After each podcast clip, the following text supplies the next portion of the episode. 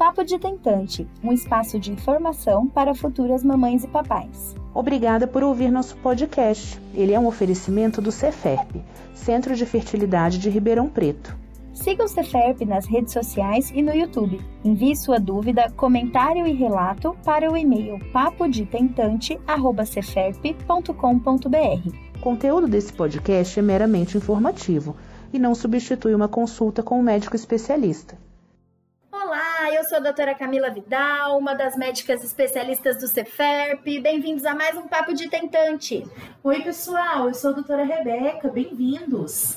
Bom, vamos começar um bloco novo agora, né, Rebeca? A gente já saiu do básico, já tá todo mundo formado, igual no Grey's Anatomy básico. Então, acho que no final desse podcast, que não vai ter final, mas no final a gente podia dar um certificado. Não é? acho justo.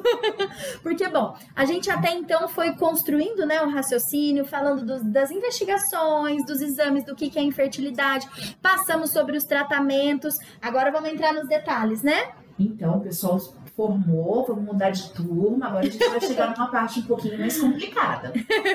é isso mesmo, porque agora a gente se aprofunda um pouquinho mais, então tem um pouquinho mais de termo, que às vezes é um pouco mais técnico, palavra um pouco mais difícil, mas vocês sabem que aqui a gente não vai falar complicado, né? A gente vai explicar. E para quem tá chegando agora, dever de casa, vamos ouvir os podcasts anteriores, tem um monte para vocês irem também se, se familiarizando com esses termos. Exatamente. Até porque hoje a gente já vai falar de uma coisa que é bem específica, né, Rebeca? Que é o exame do cariótipo, né? Isso, agora a gente está começando a aprofundar mesmo. A gente vai falar coisas que não são de rotina. Como a gente tem dito nos podcasts anteriores, não são exames para todo mundo, são para casos individualizados. Isso mesmo. Então, gente, assim, esse esse bloco é mais para a gente falar sobre alguns detalhes, né, que, que podem acontecer, aparecer, né, ao longo dos tratamentos. É, mas, como a gente sempre reforça, nada é único para todo mundo, né?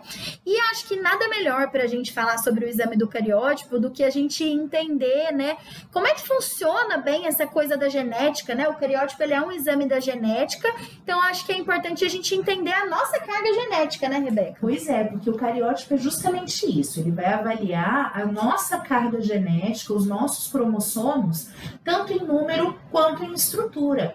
Mas o que, que é a carga genética? Né? O que, que é isso? Para a gente entender depois o que, que a gente está estudando, a gente precisa entender o que. Exato. Quem aqui vai lembrar daquela aula de biologia que a professora desenhava uma bola que era a célula e um monte de risquinho lá dentro, de dois em dois, que eram os cromossomos, né? É, e aí a gente sabe isso, que as nossas células elas têm 46 cromossomos. Quem lembra das ciências? 23 que vem do óvulo, 23 que vem do espermatozoide. Então lembra que a gente é 46XY, 46XX, dependendo do sexo? É isso que a gente vai olhar agora. Exato. Então, é, a gente sabe que essa organização em cromossomos, né? Então, o cromossomo nada mais é do que uma estrutura maior que guarda vários genes ali dentro, né? Uma vez eu ouvi uma explicação que eu achei muito interessante, que é como se fosse assim, o cromossomo sendo um prédio inteiro e cada apartamento sendo um genezinho, né? Que pode estar de um jeito, expressar uma coisa diferente. E é basicamente isso. Então, a gente tem esses 46 cromossomos agrupados de dois em dois, né? Então vão dar 23 pares de cromossomos. E é, é, a, a sintonia de tudo isso, a organização, a estrutura é importante justamente para que a gente tenha é, a saúde da, do ponto de vista genético adequada, né? Não, e esse seu exemplo do prédio eu não conhecia, eu achei maravilhoso. Ele não gente... é meu, viu? Eu me apropriei de alguém que agora não me lembro. E dá pra gente extrapolar, porque para um prédio viver em harmonia, os apartamentos têm que estar tá funcionando bem, né? É. Quem nunca teve um vizinho inconveniente? É. Então, digamos que o cariótipo é aquele exame que vai ver se aquele prédio é bom para você morar. Como se os vizinhos estão funcionando bem, se está tudo em harmonia. Adorei esse exemplo. Exato. Então, assim, agora que a gente entendeu como é que funciona a nossa carga genética, o que, que significa o exame do cariótipo? Ele é realmente o exame que avalia se essa distribuição está adequada. Então, se a gente realmente tem o um número adequado de cromossomos, se eles estão pareados direitinho, se não falta nenhum pedacinho, se não tá nenhuma área invertida onde não deveria estar, tá, né, Rebeca? E aí, a gente estudando isso, a gente consegue ter uma ideia se a gente tem algum problema que possa se repercutir no embrião, né? Exato. Uma coisa importante que eu acho a gente falar, assim, às vezes a gente tem a sensação de, bom, então já que eu posso pesquisar isso, se tá normal, então tá tudo bem, né? Então não tem problema, não passa problema nenhum. E não é esse o raciocínio, né? Exatamente. A gente já falou em algum podcast anterior, não vou lembrar qual, que nós seres humanos a gente forma embriões geneticamente alterados. Isso é da nossa espécie. A diferença é que a gente vai ver se a gente não tem risco acima da média, através através dessas alterações que nós possamos ter no nosso cariótipo. Então, embriões alterados, todos nós vamos formar. Mas vai ser dentro da média esperada ou vai ser a mais porque a gente é portador de alguma alteração? Exato. Lembra, gente, que eu sei que a gente está exigindo muito da aula da biologia, né? Mas lembra que para a gente formar o óvulo, para a gente formar o espermatozoide, significa que aquelas células elas passaram pela divisão celular, né? E aí é como se a gente fosse rasgar metade dos cromossomos para um lado, metade do outro lado. E podem haver erros, né, nessa hora de separar, que é o, o, o que explica, né, por que, que a gente forma esses embriões alterados, né, Rebeca? É justamente por ser tão complexo quanto mais complexo o processo, maior a chance de erros. Isso vale para qualquer coisa na vida, né? Exato. Falando, não é bem do assunto, mas agora eu me lembrei. A gente fez uma live no ano passado com uma convidada especialista em genética, né? É, e a gente salvou essa live no IGTV. Então ela explicou bastante também esses, esses dados. Se, você, se vocês quiserem né, mais informação sobre isso, a live está salva no IGTV. Ela está salva como análise genética do embrião, mas tem todas essas explicações também, se você quiser se aprofundar um pouquinho mais. Nossa, a gente está formando muitos especialistas. Né? e aí tá, é um exame então para avaliar nossa carga genética, um exame complexo, um exame importante, deve ser um exame difícil de ser feito, Camila. Como que é esse exame?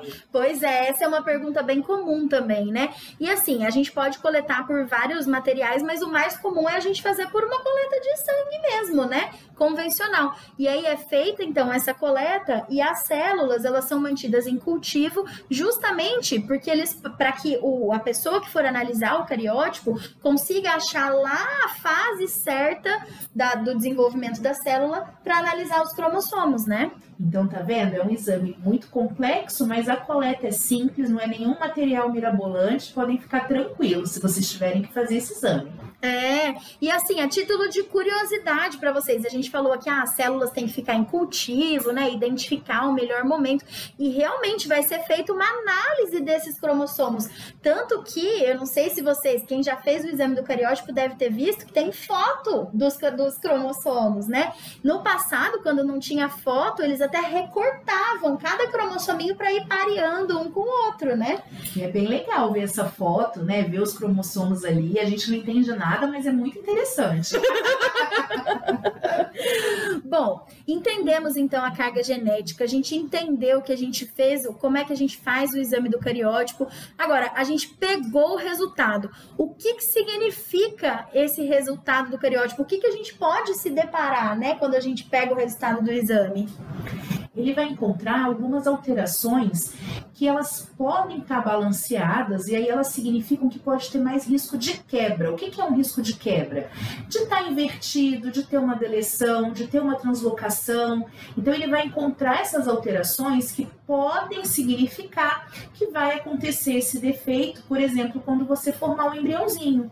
É, mas é muito legal essa entonação do pode significar, né? Porque às vezes, como é um exame mais complexo, é, às vezes a gente encontra algumas descrições no resultado e que não necessariamente vão estar relacionadas à alteração, né? Tem aquela nota pequenininha no exame que está lá falando este achado provavelmente é uma variante da normalidade. Tem né? muita gente que manda às vezes um cariótipo pra gente, vem aquela alteração enorme, não sei se vocês já fizeram, é um monte de letra mais, menos, não sei o quê. E aí a pessoa manda desesperada e a gente, ai, obrigada, o exame tá normal. E a pessoa, como assim? tem esse monte de PPKT9+, o que, que é isso?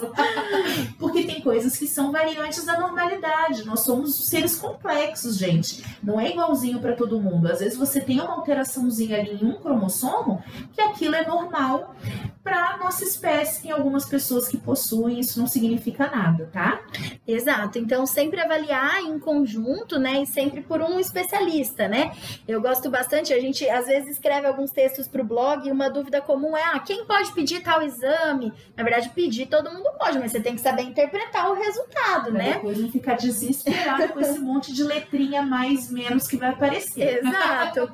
E assim, eu acho importante a gente pontuar também o que não significa ter o resultado do cariótipo, né? Porque às vezes a gente agora já explicou que ah, não significa que não vai ter nenhuma alteração, mas ele também não é um exame que ele vai fazer um screening de todas as mutações, porque a mutação é um pouquinho mais específica, né, Rebeca? É, eu imagino que tem gente que está ouvindo isso e está falando, ah, então eu vou fazer para descobrir se eu tenho meu filho pode ter risco de ter autismo, por exemplo. Ele não vai detectar esses genes envolvidos nessas condições.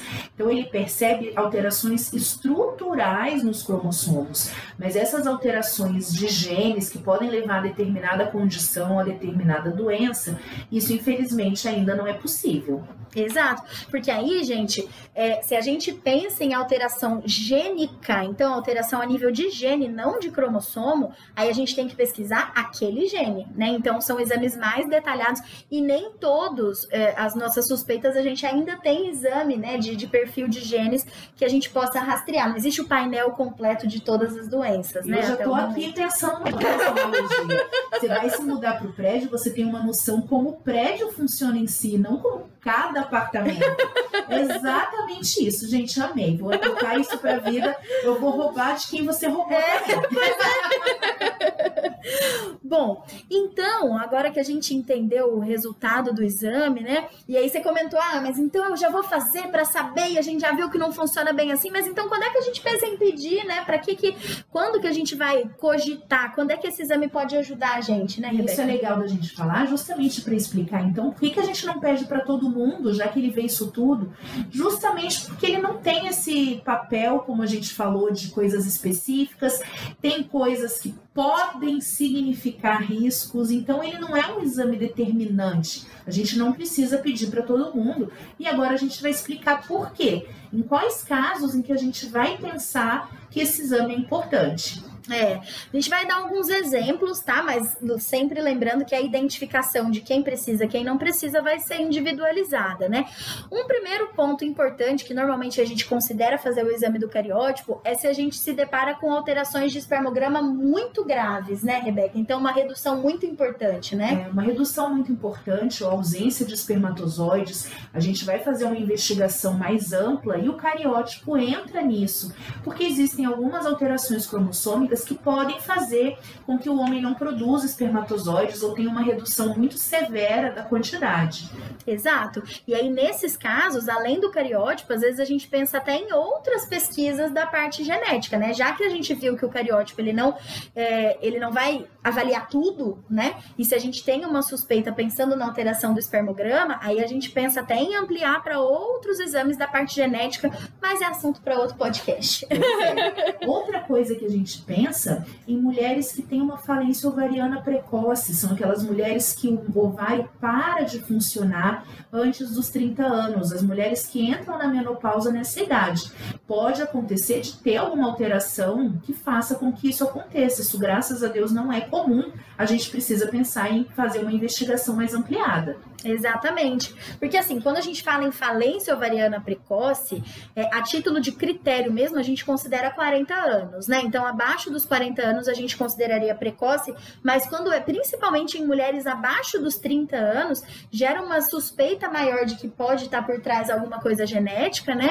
É, e aí, normalmente, é um exame que é discutida a possibilidade de realizar para entender se existe, né, alguma alteração alteração a nível da estrutura dos cromossomos, né? É, a mesma coisa, o mesmo raciocínio serve quando a gente tem, por exemplo, uma alteração no desenvolvimento do que a gente chama de caracteres sexuais secundários. Então, o que, que significa caracteres sexuais secundários? São aquelas características que, que definem né, o, o sexo feminino ou o sexo masculino. Então, por exemplo, na mulher, presença de mamas, presença dos pelos, de localização tipicamente feminina, né? Então, esses são os caracteres sexuais secundários. E se a gente tem uma alteração nesse desenvolvimento, até mesmo alteração de ausência de menstruação, por exemplo, na idade onde a gente esperaria que a menina iria menstruar, né? É, a gente considera avaliar a parte genética, né? Sim, a menina não está tendo um desenvolvimento esperado para a idade, as mamas não estão se desenvolvendo, ela não tem pelos quando a gente espera que tenha. O mesmo vale para o menino aí a gente pensa em pedir uma análise genética. Exato. E trazendo, né, principalmente para os nossos cenários da reprodução humana, a gente pensa em dois momentos principais que seriam os casos de má história obstétrica, né, de aborto de repetição ou de falha de implantação, né, Rebeca? Porque aí o que, que a gente está pensando? Será que esse casal não está formando embriões com mais alterações genéticas do que seria esperado para a idade? Será que eles não estão, esses embriões não estão implantando, não estão permanecendo por causa de alterações genéticas? E aí a gente pensa, se tem embriões alterados geneticamente, pode ser que tenha alguma alteração no gené na genética dos pais. E aí a gente vai pedir também um cariótipo nesses casos. Exato. E aí, ainda bem que a gente já explicou antes por que, que não pede para todo mundo. Porque quando a gente fala isso, eu tenho certeza que a pulguinha que vem atrás da orelha é, ah, mas eu tenho que fazer, tenho que fazer porque eu vou fazer uma FIV, como é que eu vou saber, né? E por que que a gente não faz, inclusive, né, em quem vai fazer fertilização de rotina? Gente, eles são exames relativamente caros, demorados. Quem já fez o periódico sabe, né, que leva um tempo para o exame sair. Então, muitas vezes isso significa atrasar um pouco o tratamento, né, o grau de expectativa. E são exames que têm uma porcentagem de realmente a gente detectar alguma alteração na população geral muito pequena, né? Isso vai variar de acordo com a literatura, mas a gente pode falar em 2%, 5%. É, então, assim, é, é a gente submeter toda uma população a um exame caro, demorado, por uma porcentagem muito pequena que realmente vai se beneficiar, né? Então, em vez da gente fazer esse raciocínio e os outros 90 e tantos por cento não terem se beneficiado, a gente costuma inverter o raciocínio de falar, bom, temos aqui um sinal de alerta. Será que esse casal tá, então, no percentual de exceção? E aí é onde a gente considera, né? Mas, mais uma vez, Cada caso é discutido individualmente e a gente também tem que levar em consideração a, a preocupação né, de cada um. Tem gente que tem uma preocupação com alteração genética muito maior, outros um pouco menor. É, então a gente vai tateando isso também para saber quando vai ser o melhor momento, né? Não, e às vezes até por desconhecimento. Às vezes a pessoa não sabe essa porcentagem que você falou, que é de 2 a 5%. E aí é um atraso no tratamento, investigações adicionais. Eu vou dar o ênfase aqui de novo no podem. Então, nem significa que você ter uma alteração no cariótipo vai levar alguma coisa. Pode ser que só possa levar. E aí você vai fazer tudo isso para diminuir um risco de 2%. Isso muitas vezes, na grande maioria das vezes, não vale a pena. Exato, então por isso que a gente individualiza realmente, né? Agora, tivemos a indicação, a gente fez o exame e a gente caiu naquela porcentagem baixa de que o exame veio alterado. O que, que a gente faz com isso, né? Porque aí parece a gente está falando tanto aqui da carga genética, de tudo que parece que é desesperador se a gente tivesse resultado alterado, né? E na verdade a gente tem o que fazer, né, Rebeca? Tem o que fazer. A primeira coisa é procurar um aconselhamento genético, porque aí a gente precisa pegar essa alteração que você tem e saber isso vai ter alguma repercussão, isso tem algum significado, tem alguma coisa que é preciso ser feita. Então, você ter esse resultado alterado não significa nada ainda, enquanto um geneticista não analisar esse cariótipo, não analisar essa alteração e não te disser, olha, você tem realmente risco de ter um embrião alterado. Isso é a minoria dos casos, graças a Deus. Então a gente pegou um resultado alterado, o primeiro passo é o aconselhamento genético. Exato. Agora, vimos que realmente a porcentagem de formar embriões alterados é acima da média, o casal tem a preocupação, né? O casal, o paciente tem a preocupação com isso. A gente pode dar o um próximo passo e fazer a análise genética do embriãozinho, né? Então, a gente submeter um tratamento de fertilização in vitro para que a gente tenha o embriãozinho no laboratório e possa, então, ter algumas células da amostra do embrião para poder analisar a carga genética, fazer como se fosse um mini cariótipo, né? É o cariótipo do embriãozinho. a gente faz então essa biópsia embrionária e a gente manda para análise, aí o laboratório vai verificar o cariótipo desse embrião e aí a gente já consegue detectar se o embrião tem alguma alteração para a gente não prosseguir com a transferência de embriões geneticamente alterados. Exato. Então, gente, assim, tem o que fazer a partir dali, né? Não é motivo para desesperar, mas sim para realmente receber um aconselhamento, né? Quando a gente fala em análise do embriãozinho, não é que seja obrigatório que o casal ou tenha feito o cariótipo ou tenha alteração do cariótipo. A gente pode fazer mesmo sem essas informações, né?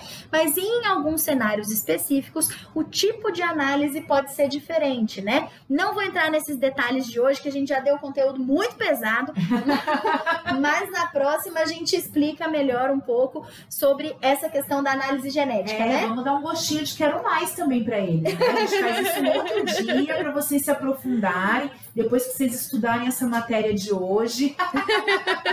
que judiação, né? Já não é nem divertido mais, é só obrigação mesmo. Daqui a pouco tem tarefa, né? Vai, lá no prova. Instagram e responde. Questão 1, 2. Mentira! Bom, é isso, gente. Espero que a gente tenha entendido um pouquinho sobre a questão do cariótipo. E agora a gente vai para a parte final, né, do podcast. A gente vai entrar então desmistificar mais um termo. Então a gente vai falar sobre o glossário. E a palavra de hoje, Rebeca, é aneuploidia. Então, aneuploidia, como a gente falou agora do fazer o PGTA, o PGTM, PGTSR, nem falamos esses termos, nem vou falar para ficar mais para frente, mas de fazer o cariótipo do embriãozinho, a gente vai ver se ele é euploide ou aneuploide. Então, a nossa palavra de hoje é aneuploidia, que é quando existe uma alteração na genética desse embriãozinho, que pode ser um cromossomo a mais, um cromossomo a menos, um pedaço faltando, sobrando, ou pode ser até complexa, várias alterações genéticas. Então, a neuploidia são essas alterações cromossômicas que fazem com que o embrião seja aneuploide e o embrião euploide é um embrião normal. Falei, falei, falei, o glossário ficou meio bagunçado, mas acho que deu para vocês entenderem. Não, foi ótimo e vocês já sabem que em breve ele aparece no Instagram também, né? E aí Com a gente certeza. faz um textinho e, e aí a Carol, super Carol, vai resumir todo esse blá blá blá que eu falei e vai fazer uma frase bem bonitinha para vocês entenderem. ela já tá no mestrado do nosso curso. Vocês estão na formação básica, ela tá. Mas é isso, gente. Espero que vocês tenham gostado desse episódio. Foi muito bom poder começar agora um novo bloco, né? Entrar nesses assuntos. Vocês já sabem que pode mandar dúvida, comentário, qualquer coisa, tanto para o nosso e-mail quanto nos nossos posts no Instagram também, né? A gente fica aguardando o feedback de vocês. Essa parte é um pouquinho mais complexa, mas é muito legal para a gente conseguir entender tudo do nosso tratamento e não ficar perdendo tempo, às vezes, fazendo exames desnecessários e entender de uma vez por todas que tudo é individualizado. é isso, gente. Um abraço e até o próximo podcast. Um beijo, pessoal! Papo de Tentante um espaço de informação para futuras mamães e papais. Obrigada por ouvir nosso podcast. Ele é um oferecimento do Ceferp, Centro de Fertilidade de Ribeirão Preto. Siga o Ceferp nas redes sociais e no YouTube. Envie sua dúvida, comentário e relato para o e-mail papodetentante@ceferp.com.br. O conteúdo desse podcast é meramente informativo e não substitui uma consulta com um médico especialista.